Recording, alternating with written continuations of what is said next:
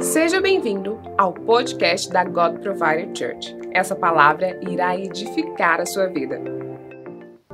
Sermos gratos ao Senhor. Eu tenho visto tanta cura, tantos testemunhos que pessoas que foram curadas de câncer aqui, o que Deus tem feito em tantas vidas aqui, tanto emocionalmente como na saúde.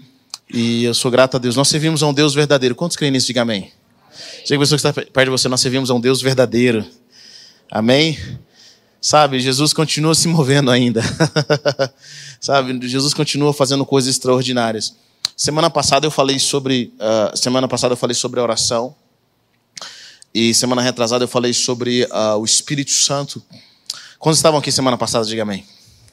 Amém. Que tempo precioso nós tivemos semana passada. Foi algo assim, algo muito glorioso da presença de Deus. E nós temos que aprender a cultivar cada vez mais a presença de Deus no nosso meio.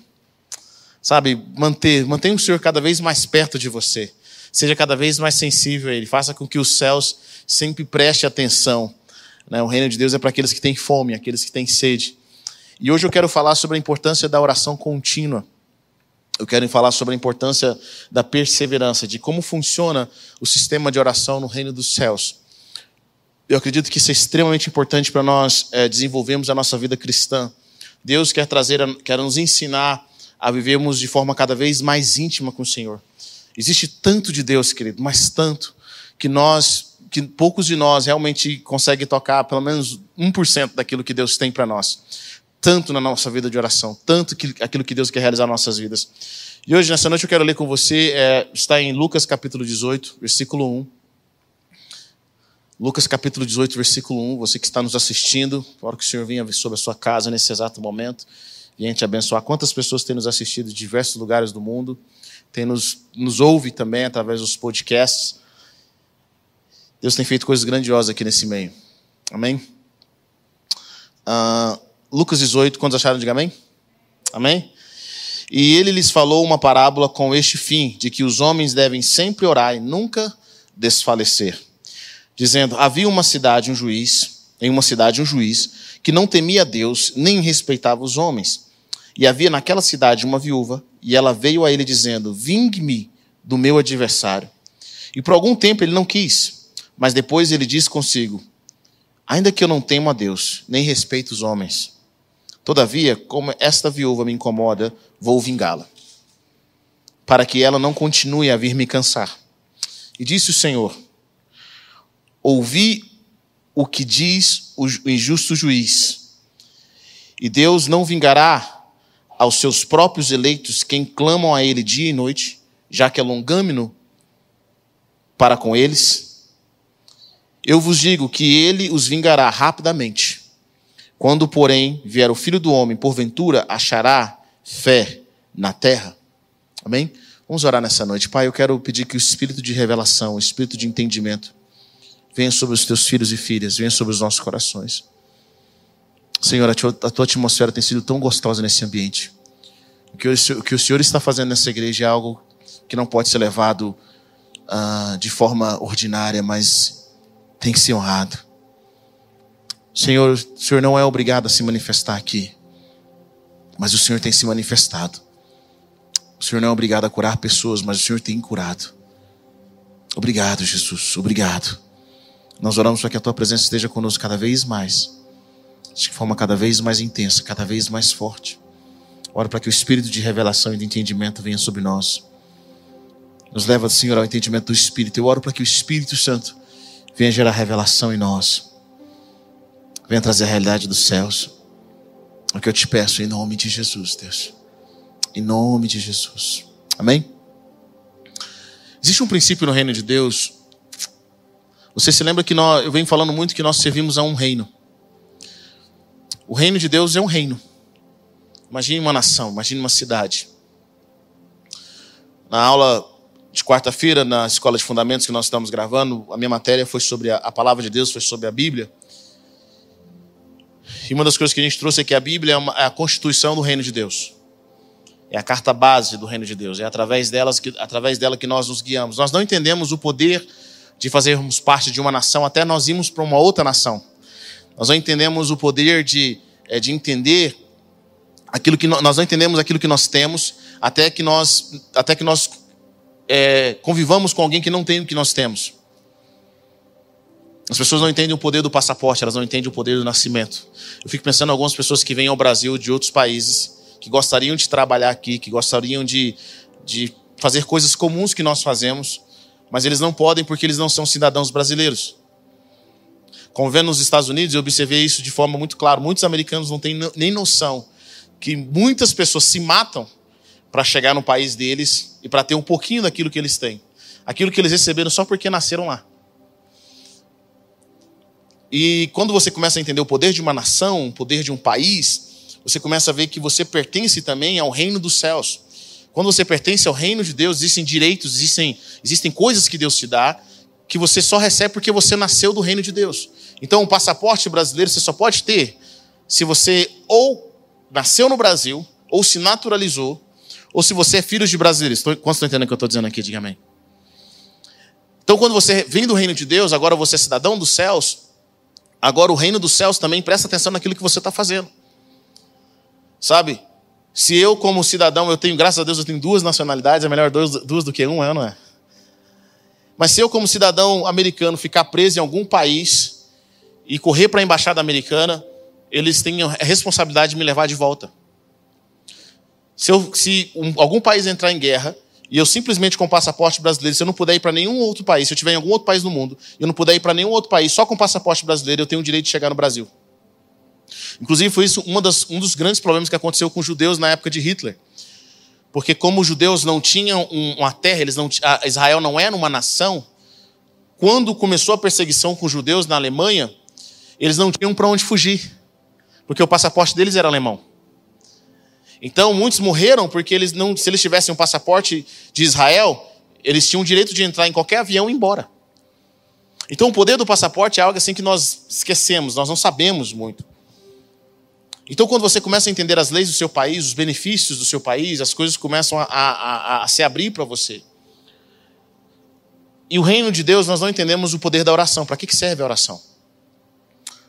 Quando você é, é, é, é Imagine que eu tenho um atrito. Eu e você, nós temos uma briga, vamos dizer assim, de uma forma mais clara. E eu sou mais forte que você, eu tenho mais poder econômico do que você. E se você for brigar comigo, você não vai conseguir. Vamos dizer que eu sou mais forte fisicamente que você. Então o que você precisa fazer? Você precisa acionar o Estado. Você precisa acionar a justiça. Então você entra com a petição, você chama um advogado para que, para que o Estado, de alguma forma, para que a justiça entre ao seu favor nessa, nessa batalha. Vocês estão entendendo o que eu estou dizendo ou não? Ele entre ao seu favor. E aí começa todo o processo, aí vocês começam a. a, a, a cada um fala o porquê que. É, porquê que o porquê que está no seu direito, porquê que a, a outra parte né, a prejudicou, e você começa até que o juiz chega e toma uma decisão e fala: olha, eu, eu aprovo, eu não aprovo, eu nego. Então, essa é a petição. A oração ela funciona mais ou menos assim no reino de Deus. Eu já falei que a gente tem que trazer Deus para aqui, para as coisas nossas.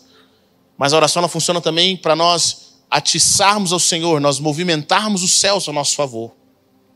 Só que diferente no reino físico, que você faz uma petição e deixa, espera que algum dia aconteça alguma coisa, no reino de Deus, você tem que aprender a fazer petições contínuas.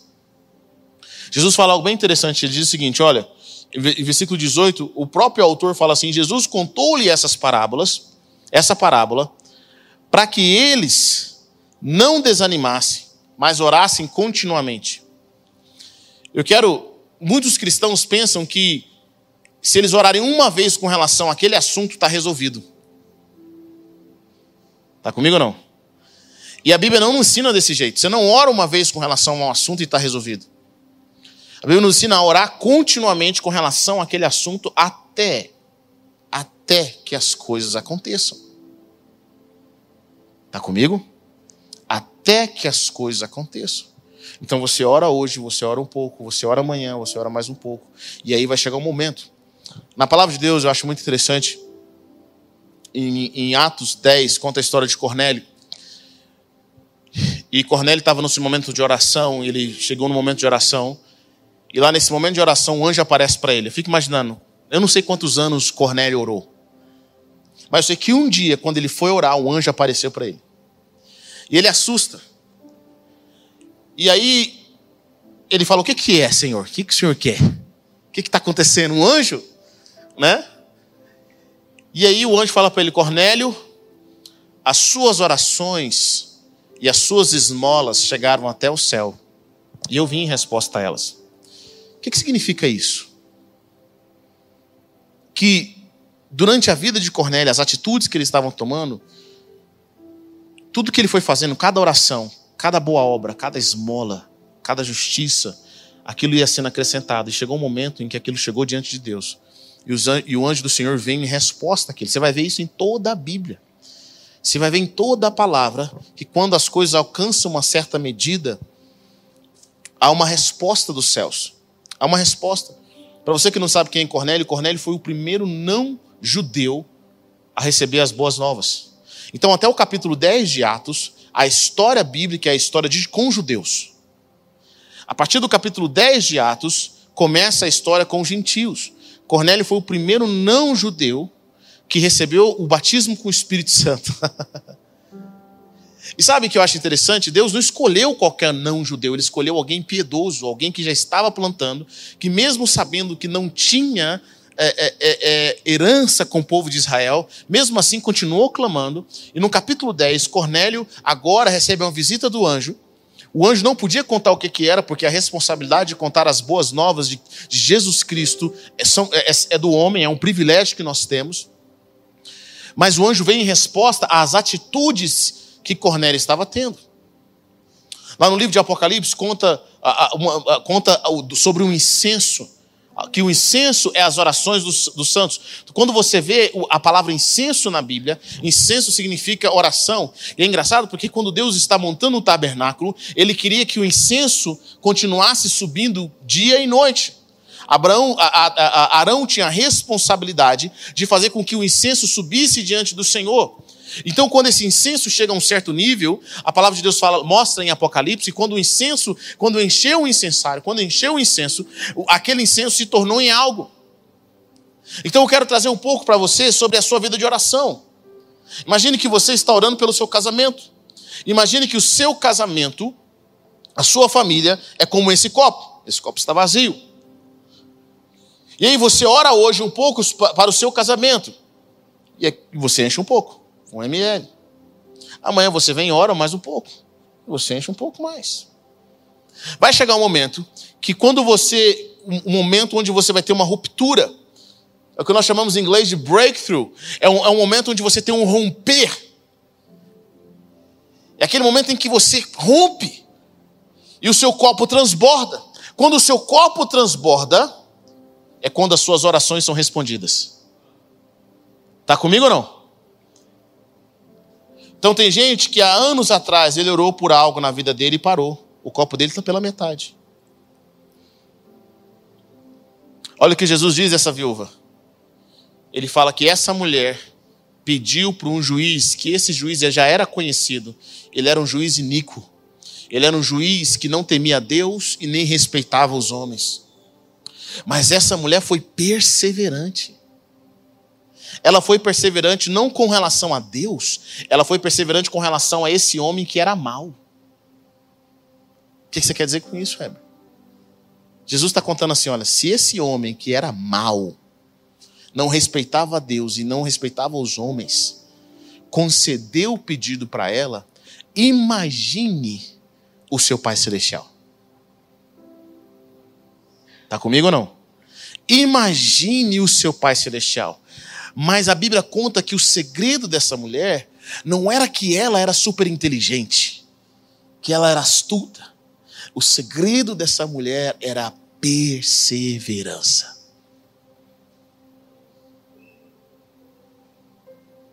Era dia e noite. um dia eu perguntei para um amigo meu, esse homem, assim, ele anda, ele anda com o Senhor e o Senhor abriu os olhos espirituais dele é engraçado caminhar com ele porque ele vê o que está acontecendo na dimensão espiritual. E no reino espiritual você não pode mentir. No reino espiritual você sabe como as pessoas realmente estão. E Deus deu a visão para ele, ele começa, ele vê no reino espiritual, ele sabe quando tem anjos, quando tem demônios, quando as pessoas estão sofrendo. Foi engraçado que ele tinha vindo no Brasil pela primeira vez, e eu levei ele lá em Caldas. E a gente foi para Caldas, olha. Ele chegou assim, cara, que estranho, pessoal, aqui eles andam, eles andam de mãos dadas, mas os casamentos parecem que estão destruídos. Ele conseguia ver as pessoas andando de mãos dadas e via e via que elas estavam brigadas, elas não estavam bem. E é engraçado conversar com ele. Aí eu, e ele perguntando, e como é que foi? Como é que você conseguiu? Ele falou, cara, eu falei, Deus, abre os meus olhos. Abre os meus olhos espirituais. Não sei se você sabe, mas Deus pode abrir os seus olhos espirituais. Sabia disso? Você sabia disso ou não?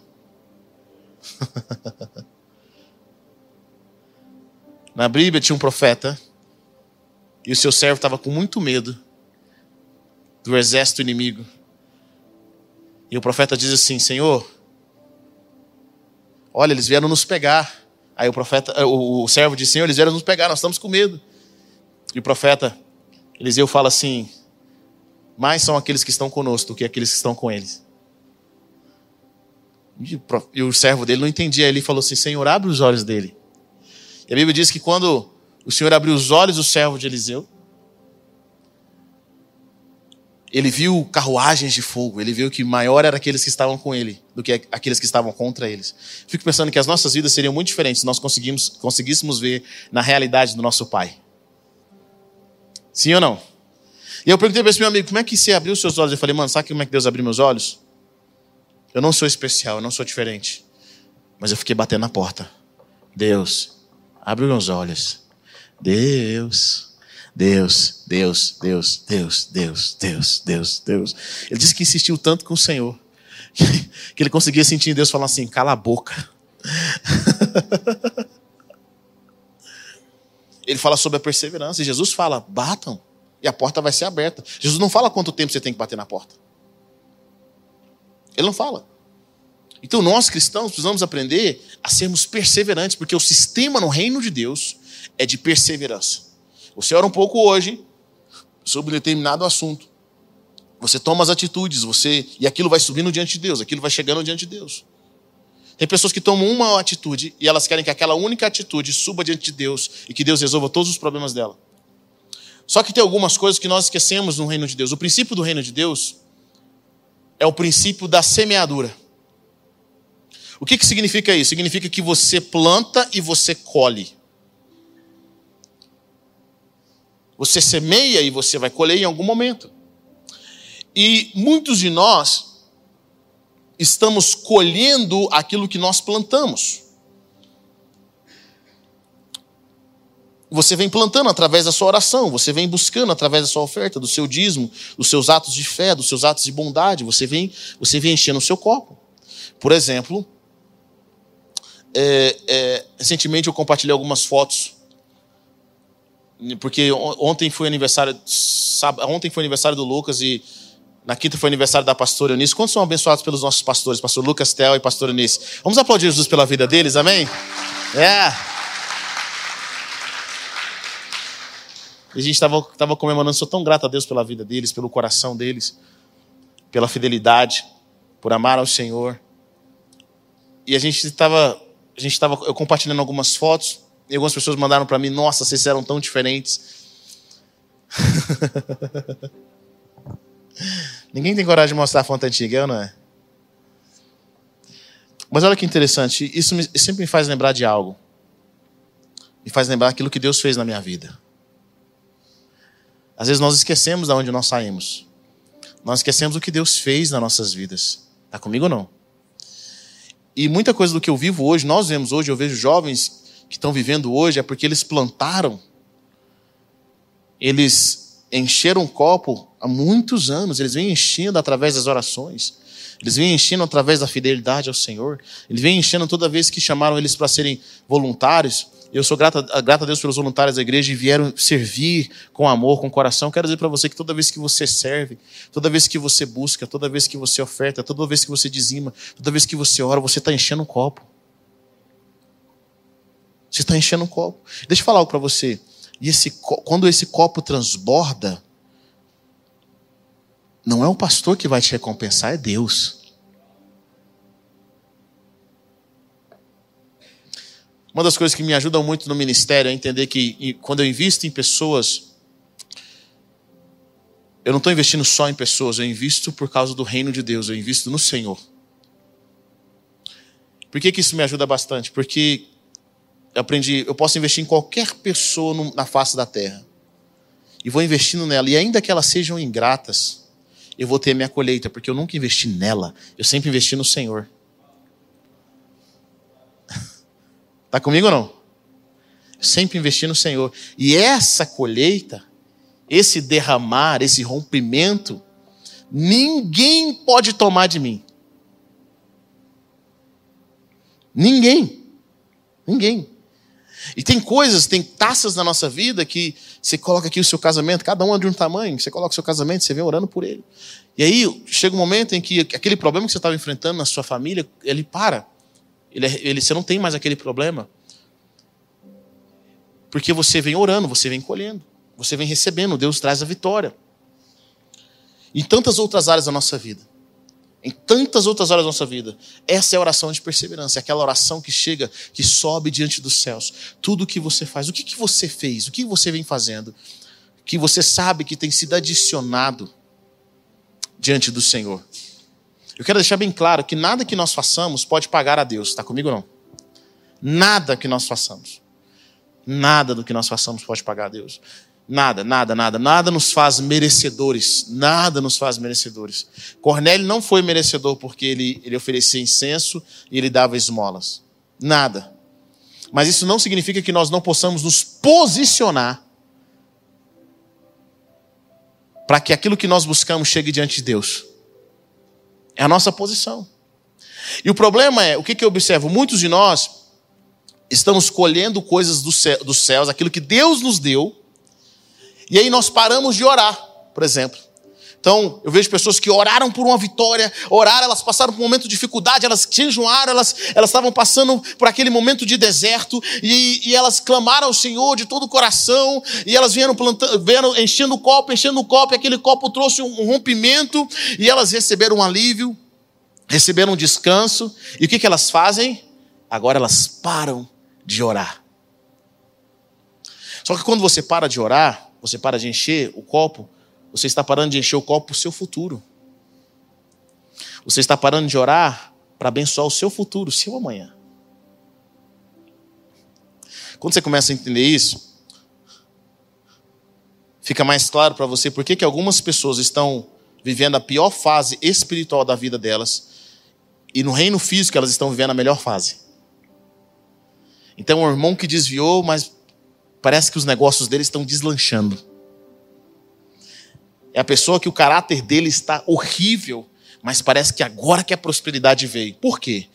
Porque de alguma forma chegou o romper que ele vem plantando há anos no passado. Só que o desvio dele vai custar dele o amanhã.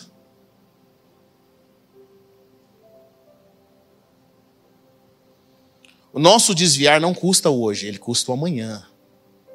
A nossa falta de oração contínua, a nossa falta de fidelidade ao Senhor, ela não vai te custar o hoje.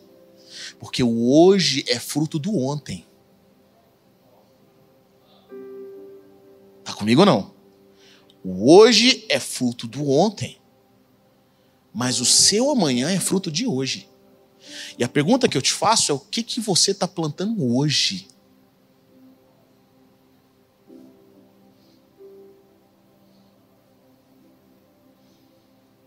você planta hoje? Quais são as suas orações? Quais são o seu clamor? No reino de Deus existe uma medida para tudo, querido. Deus não nos pune no primeiro pecado. A maioria de nós, nós, nós não somos punidos no primeiro pecado. Alguns Deus mantém a corda bem puxada. Sabe? Fulano de tal apronta, não dá em nada, você vai lá e apronta e dá ruim para você? Já aconteceu isso com você ou não? Alguns, o nosso copo é pouquinho, a paciência de Deus é desse tamanhozinho aqui, ó. É uma xícara. Algumas pessoas são assim. Cada um de nós tem a medida.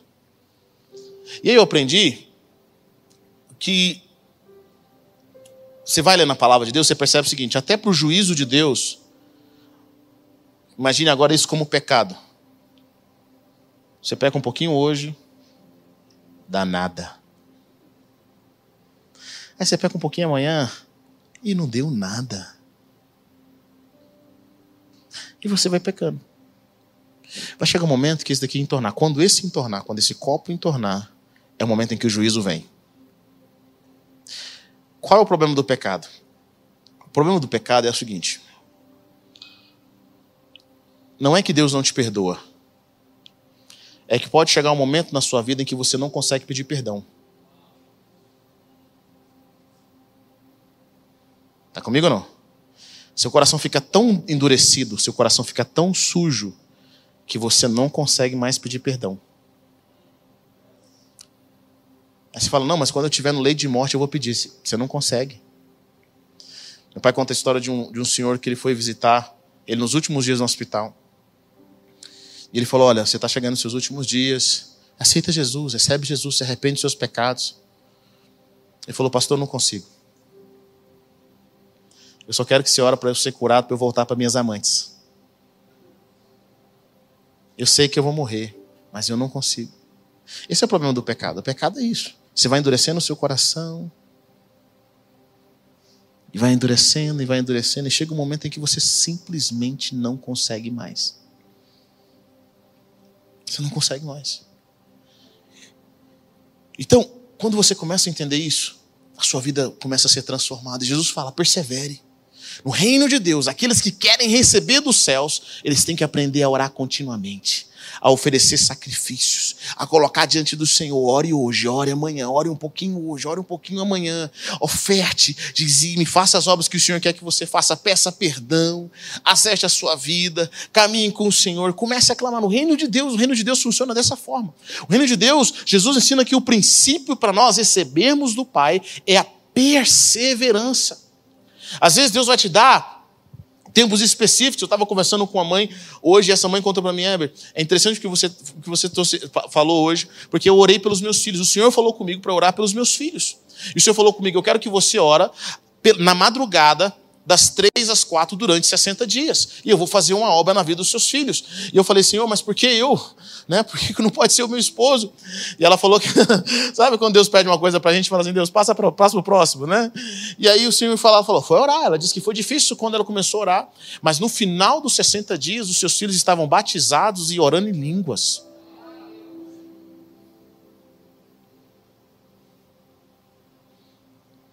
Olha, muitos de nós, nós não recebemos porque nós não pedimos. E quando nós pedimos, nós pedimos mal, ou nós não pedimos com perseverança. Nós não colocamos diante do Senhor. E tudo aqui, se tem um algo, um objetivo, ore por aquilo continuamente. Não pare de orar. Não pare de buscar. E quanto mais você ora, mais aperfeiçoado vai ser a sua oração. Nós temos aqui na Deus Provedor orado por muitos anos, muitos anos por algo que Deus tem colocado no nosso coração. E eu sei que esse algo está chegando, porque o Senhor já trouxe a revelação. Ele falou assim: olha, Heber, seu incenso, o incenso de vocês de muitos anos estão chegando até a mim. E quando esse, esse rompimento vier, esse ponto de virada acontecer, as coisas começam a mudar, elas mudam completamente. Mas você acredita que eu não estou preocupado com esse ponto de virada apenas eu estou preocupado em continuar plantando. Eu estou preocupado em continuar plantando, continuar colocando a nossa água. Subindo o nosso incenso diante do Senhor através das nossas atitudes, através do nosso quebrantamento. Nunca pare de orar. Não pare de buscar. Não persevere. Não pare de perseverar. Muitos falam que querem cumprir o propósito de Deus na terra, mas será mesmo? Quero ser usado por Deus, eu quero, quero, será mesmo que nós queremos ser? Hoje pela manhã eu falei isso. E não tem nada a ver com política. Esquece que eu não tem nada a ver politicamente falando. Mas eu fico pensando, se eu fosse um político que tivesse tomado uma facada, ainda que eu fosse eleito, eu nunca ia sair na rua. Nunca ia voltar para a multidão. Ia ficar paranoico. E eu pensei, é muito doido o cara que volta para a rua depois de ter tomado a facada. Goste dele você ou não? Mas sabe de uma coisa? A facada que não matou podia ter aleijado. emocionalmente. E impedido ele de viver o melhor que ele pudesse viver. Qual é a minha pergunta para você nessa manhã, nessa noite? Qual foi a facada que te matou? Qual foi a facada que te aleijou? Quantas pessoas aqui vocês sofreram uma traição no relacionamento amoroso e nunca mais namoraram? Nunca mais casaram? Você permitiu que alguém que te deu uma facada lá no passado, hoje está limitando a sua vida. Qual foi a traição que você sofreu no business que você abriu? Impediu você de abrir um novo negócio. Eu conversei com uma pessoa uma vez, eu falei assim, irmão, por que você não abre? Eu vejo todo o potencial na sua vida. Por que você não abre um negócio? Ele falou, não, cara, eu montei um negócio uma vez com um parente meu, uma pessoa que eu gostava muito. E essa pessoa me traiu, eu decidi que eu nunca mais vou ter sócio, nunca mais quero trabalhar com ninguém. Eu falei, mas por quê? O que, que te limitou? Ah, foi na igreja passada, eu fui abusado, aconteceu isso, aconteceu aquilo, isso me limitou. Deixa eu falar uma coisa, você não permita que alguém que faça mal a você te limite. Faça você perder a alegria de viver. Faça você perder a alegria de, de investir. Eu fico pensando, a Bíblia diz que Jesus, ele amou os seus discípulos até o fim. Sabe, Jesus tinha Judas como discípulo. Jesus tinha um motivo para falar o seguinte: olha, eu não vou confiar nas pessoas, elas querem me crucificar. Eu não vou amar as pessoas, eu tenho Judas. Se você tivesse um Judas como eu tenho, você ia entender por que eu não amo as pessoas. Que está te limitando? De servir mais a Deus, de se entregar. A palavra de Deus fala sobre o primeiro amor. Lá em Apocalipse, a primeira igreja, o Senhor fala assim: Olha, vocês têm feito coisas extraordinárias. Mas eu tenho algo contra você, você perdeu o primeiro amor. Primeiro amor é, é aquele amor de adolescente, aquele amor de criança. Sabe aquele amor puro? Aquele amor que não disfarça. Que você olha assim, seus olhos brilham.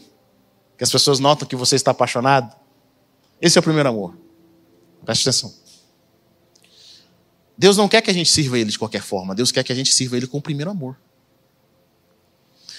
E tem um amigo meu que ele fala o seguinte, que ele já estava com a esposa dele, já estava casado, e não conseguia amar a esposa dele 100%. Ele não conseguia, sabe quando você não consegue ter aquela conexão? Aquela conexão. E ele fala que ele foi orar por aquilo. Ele foi orar, Deus, é minha esposa, ela me serve, a gente tem três filhos juntos. Eu, eu sei que eu a amo, é a mulher da minha vida, mas por que, que eu não consigo ter aquela alegria? Aí o Senhor começou a ministrar para ele sobre o primeiro amor. Sobre que ele tinha fechado a porta do primeiro amor. E Deus mostrou os traumas que ele vivenciou na vida. E isso impediu com que ele vivesse, vivesse, vivesse o primeiro amor com a esposa dele. E é engraçado isso, porque o que eu observo hoje na vida de muitas pessoas? Você deu o seu melhor no seu namoro, mas o pior no seu casamento.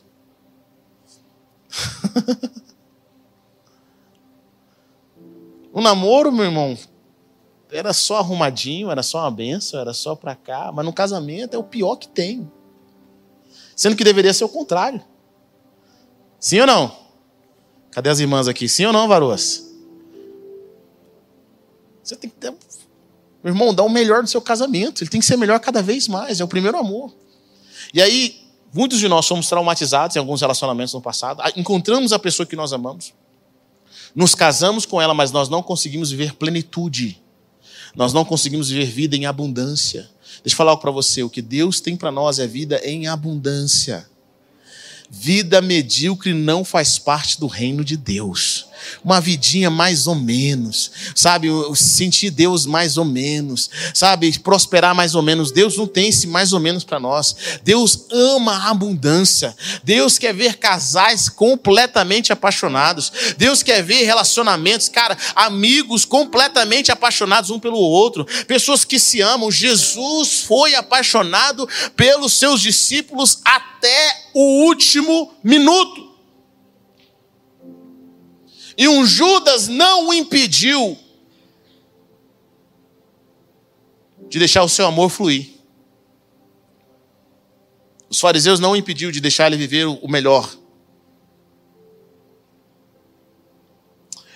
O objetivo do mal é te alejar, é te tornar mal também. Mas Deus quer que a gente viva uma vida de alegria, de paz. Deus quer que a gente viva uma vida plena. Olha, a palavra de Deus fala o seguinte: eu gosto do que Pedro diz, que ainda que nós soframos por causa da justiça, por causa do, amor que nós temos pelo Senhor, nós seremos alegres. Ainda que nós soframos. Tem gente que acha que tristeza é, espirit, é, é, é, é ser espiritual. Olha, irmão, eu sou uma pessoa triste porque Jesus disse: No mundo tereis aflições. Não, meu irmão. Deus tem para a gente vida em abundância.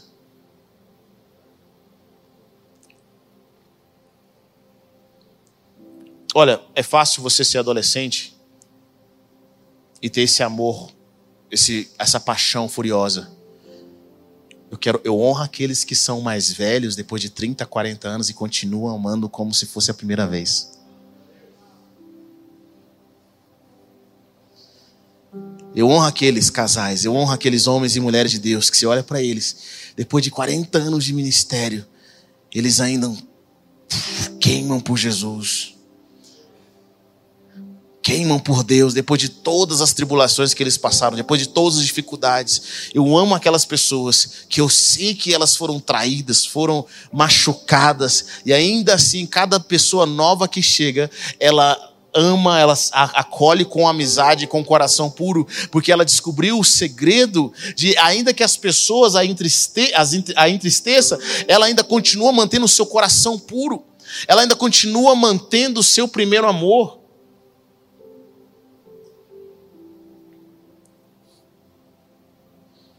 Por que, que isso aqui é importante? Por que, que você está falando tudo isso, Weber? Sabe por que, que muitos de nós não temos coragem de perseverar? Porque no fundo nós não acreditamos que as coisas vão dar certo.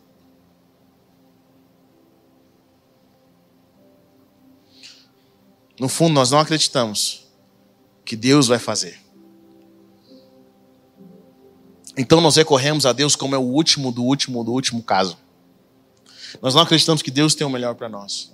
Mas essa mulher, ela clamava. Porque ela sabia o seguinte: se ele não fizer porque ele é justo, ele vai fazer porque eu sou chata.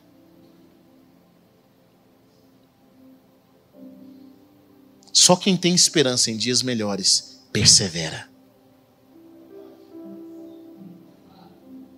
Só quem tem esperança em dias melhores persevera busca o que é o melhor. Uma das orações que o apóstolo Paulo fala que eu acho extremamente interessante, ele fala: Eu olho para que Deus ilumine os olhos do coração de vocês, para que vocês entendam a profundidade daquilo que Deus quer colocar na mão de vocês. E é interessante porque o apóstolo Paulo sabia de algo. Quando você.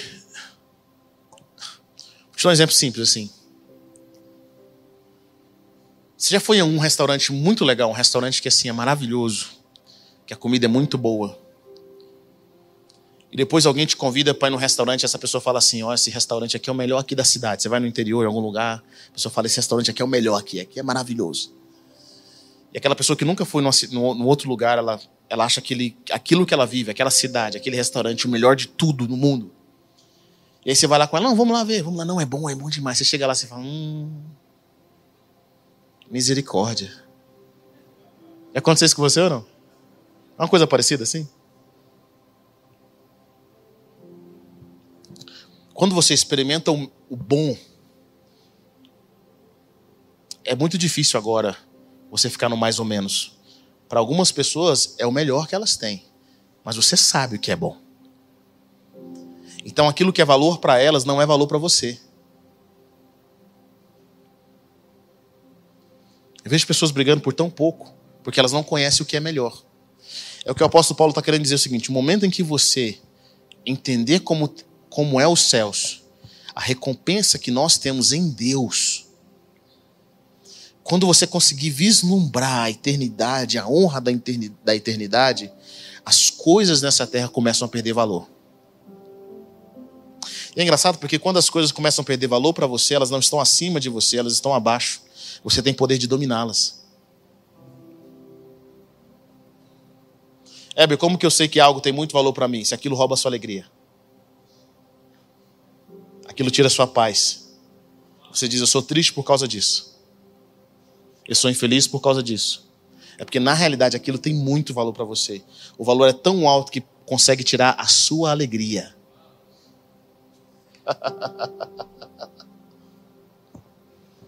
Você não consegue pensar, eu vou viver sem isso. Mas sabe, eu sinto que o Senhor hoje quer nos ensinar a encher o copo, a buscar Ele de forma intensa. O Senhor quer que nós aprendamos hoje a, a buscar cada vez mais e mais, e ver Deus se movendo nas nossas vidas. Muitos de vocês, quantos aqui sabem que estão colhendo algo que foi orado há muitos anos na sua vida? Quantos aqui sabem? Seja através das orações da sua mãe, seja através das suas orações. Quantos aqui teve um momento na sua vida que você serviu a Deus de forma poderosa? Quantos aqui você lembra desses tempos e que hoje você está colhendo? Você não tem mais aquele ritmo que você tinha antes, mas você sabe que o que você vive hoje, porque você está colhendo daquilo. Amém? Mas eu quero te encorajar hoje a encher o seu copo para amanhã. a continuar orando, continuar perseverando, a continuar clamando. Eu quero te encorajar hoje a você, tudo que você tem vivido e tem recebido de Deus, que Deus trouxe provisão, subiu aos céus, mas eu quero que você ore pelo seu futuro, ore pelo seu propósito, ore pela sua nação. Ore pela sua casa. Ore pelos seus filhos. Palavra de Deus fala que o homem justo deixa herança para os seus filhos. Eu acredito que não é só uma herança financeira. Eu acredito que é, é uma herança de oração, de princípios, de valores. Você começa a orar pelo seu futuro. Ore pela sua casa. Comece a encher o copo. Pais, vocês têm enchido o copo para os seus filhos? Esposas, você tem enchido o copo para os seus maridos. Marido, você tem enchido o copo as suas esposas. Avós, você tem enchido o copo para os seus netos, para as suas netas. Você tem enchido o copo para aqueles que não te conhecem. Jesus enche o copo para nós. Quando ele ora e fala assim: Pai, eu vou orar por aqueles que ainda não vieram me conhecer. Aqueles que não me conhecem ainda, aqueles que vão me conhecer. Eu oro para que o Senhor se revele. Jesus começa a orar por nós. Jesus ora por nós, mesmo a gente ainda não estando lá fisicamente. Você tem orado pelo seu futuro? Você tem enchido esse copo de oração, de busca, de semeadura? Oh, Deus. Eu lembro que nós sempre recebemos pessoas na nossa casa muitos jovens foram dormiam na, na, casa dos meus pais, missionários. Eu nunca imaginei que um dia na vida eu ia precisar de, de dormir na casa de alguém. Quando eu fui para os Estados Unidos, pessoas que nunca me viram, me viram uma única vez, me convidaram para morar com eles. Por quê? Porque eles acharam, me acharam legais? Me acharam super espiritual? Não, eu tenho certeza que foi porque meus pais plantaram na vida de outras pessoas. Eu simplesmente estava recebendo aquela colheita. Porque quando nós plantamos, meu irmão, nós não plantamos naquelas pessoas apenas, nós plantamos no reino de Deus. Todo o nosso bem que nós fazemos. E assim também todo o nosso mal. Nessa noite eu quero orar com você. Eu quero que você ore. Eu quero que você coloque alguns pedidos específicos diante do Senhor. Eu gostaria que você enchesse o seu copo. Eu quero que você clame diante do Senhor nessa hora. Você pode colocar em pé comigo nessa noite. Não para de orar. Não para de trazer a realidade dos céus.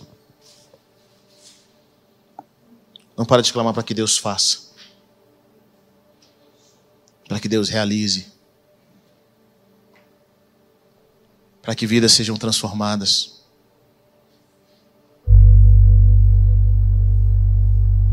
Nós estamos orando aqui na igreja segunda, terça, quarta Sexto,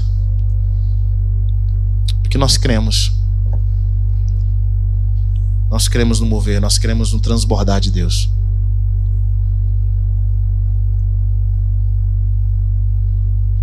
Eu creio no transbordar de Deus.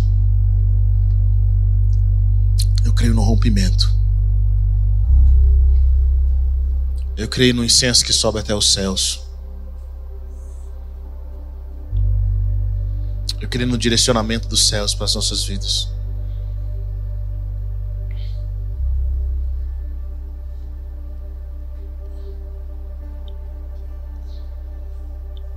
Oh Deus, comece a levantar o seu incenso nessa hora.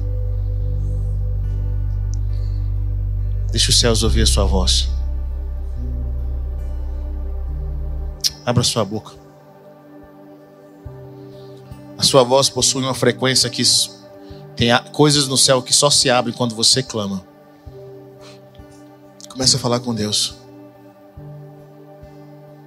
Ora, balabachandras. Oh Deus. Nome de Jesus, abra sua boca. Ore pelos seus filhos. Se você não é casado, ore por, ore por seu futuro noivo, seu futuro marido. Ore pela sua esposa. Ore pelo seu propósito. Comece a orar. Deus, aqui estão eles. Deus, aqui estão eles.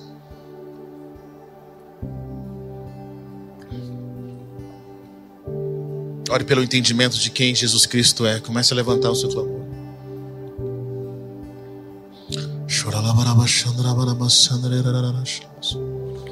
Mais Espírito Santo.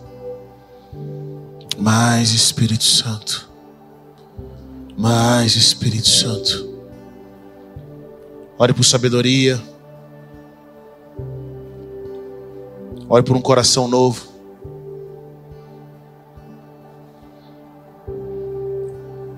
Ore pela sua cidade. Mais, Deus, Deus, ore. Plante na sua igreja, ore na sua igreja, pela sua igreja. Obrigado por ter ouvido até o final. Acesse o nosso canal e tenha acesso a mais ministrações.